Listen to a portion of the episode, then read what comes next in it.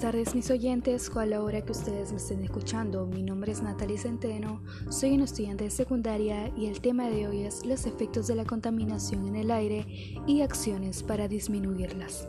Información que será muy útil e importante para su salud y la de nuestro ambiente, ya que les hablaré sobre qué es la contaminación en el aire, cuáles son sus causantes y qué podemos hacer para combatirlo. Espero y les guste. La contaminación en el aire son una mezcla de partículas sólidas y gases en el aire que son dañinas para nuestra salud, porque aumenta el riesgo de infecciones respiratorias, enfermedades cardíacas, derrames cerebrales y cáncer de pulmón. Además, tienen que saber que no solo afecta a la salud humana, también a la salud de nuestro ambiente, ya que genera el efecto invernadero que produce un aumento en la temperatura. En la actualidad se escucha que la contaminación ha incrementado en los últimos años debido a algunas actividades humanas y naturales que han deteriorado la calidad del aire, como fue en los 24 departamentos del Perú, desde el año 2016 hasta el año 2019, que hubo un total de 661,4% de generación de basura. Pero aquí en la capital Lima hubo un porcentaje del 26,3%. Pero, ¿cuáles son las actividades que más han aumentado la contaminación en el aire? Bueno, el día de hoy yo les presentaré cinco de ellas. 1. Los medios de transporte dañan la salud humana con emisión de agentes contaminantes, tóxicos y gases de efecto invernadero. 2. Las altas concentraciones de plomo en el ecosistema y en la sangre de las personas. 3. La quema de desechos. La quema de basura genera un humo con gran cantidad de sustancias químicas dañinas para la salud y contaminantes para el ambiente. 4. La tala de árboles es un factor coadyuvante del cambio climático, ya que los suelos húmedos sin la protección de los árboles se secan de manera rápida. 5. El uso excesivo del plástico en el medio ambiente se va fragmentando en trocitos cada vez más diminutos que atraen y acumulan sustancias tóxicas. Esas son cinco de las tantas actividades que contribuyen a la contaminación del aire y como han escuchado, en algún momento de nuestras vidas, tanto como en la mía como en las suyas, Hemos visto o hecho algunas de esas acciones y no hemos hecho nada al respecto, por eso debemos de ser conscientes de las acciones que realizamos y a qué o quiénes puede afectar. Entonces, ahí es donde entra la importancia de saber manejar e identificar nuestras emociones, ya que cuando nos encontramos enojados, tristes, molestos, hacemos cosas que puedan tener consecuencias muy graves. Y por eso, ¿Qué mejor que aprender lo que podemos hacer en uno de esos casos? Como sería el identificar si son emociones positivas o negativas.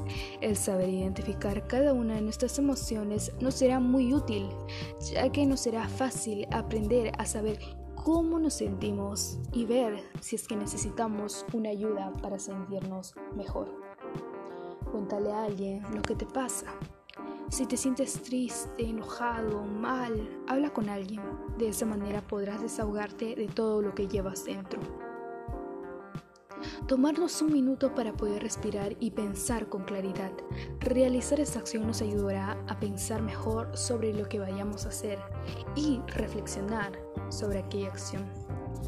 Esas tres recomendaciones nos ayudarán mucho en la toma de conciencia que debemos de tener en este tipo de situaciones, que implica ser personas responsables con nuestro medio ambiente y con la salud. Además, el día de hoy, mis oyentes, no solo les brindaré fuentes de contaminación del aire, sino algunas acciones que podemos de poner en práctica y que también muchas de ellas las realizo desde mi hogar y nos servirá de mucho para evitar que siga su aumento. Número 1.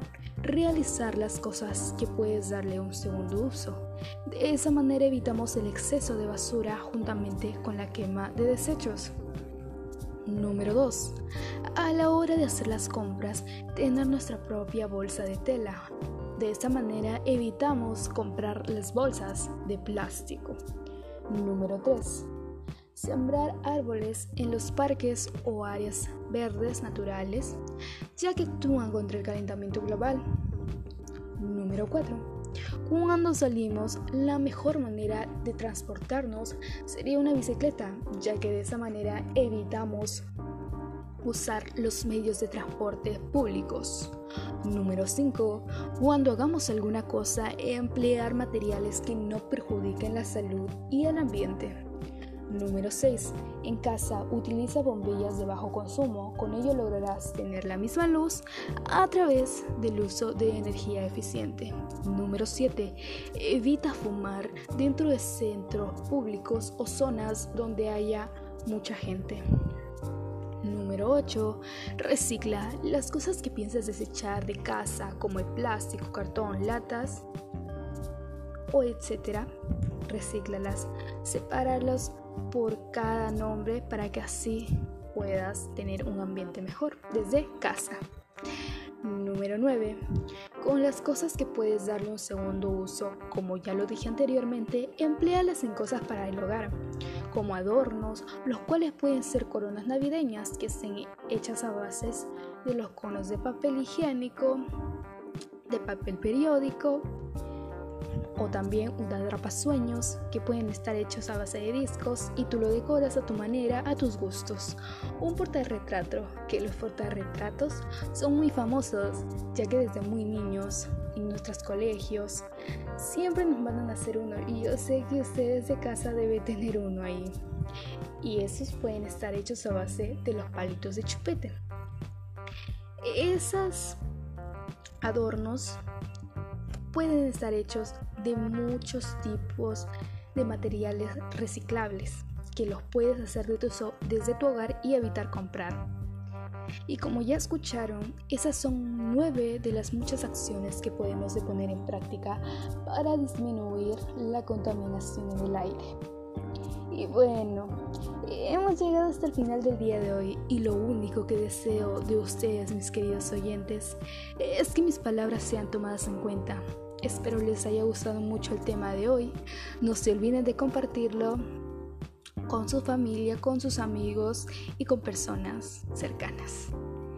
Y que más gente pueda seguir tomando conciencia, pero sobre todo reflexionando. Ya saben, queremos un mejor ambiente sano y saludable, empecemos a cuidarlo y a protegerlo. Adiós mis oyentes.